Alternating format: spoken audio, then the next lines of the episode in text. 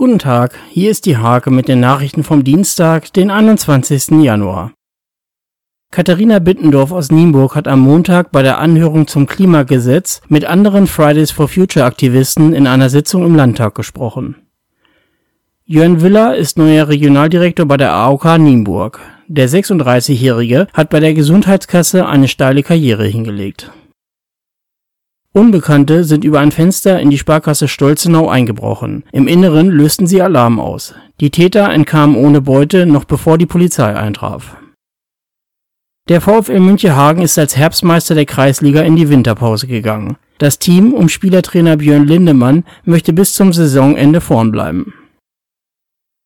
In der Regionsoberliga haben die Damen der HSG Nienburg 2 gegen den MTV Großen Heidorn 2 gewonnen. Die Nienburgerinnen siegten 24 zu 22 und bleiben Tabellenführer.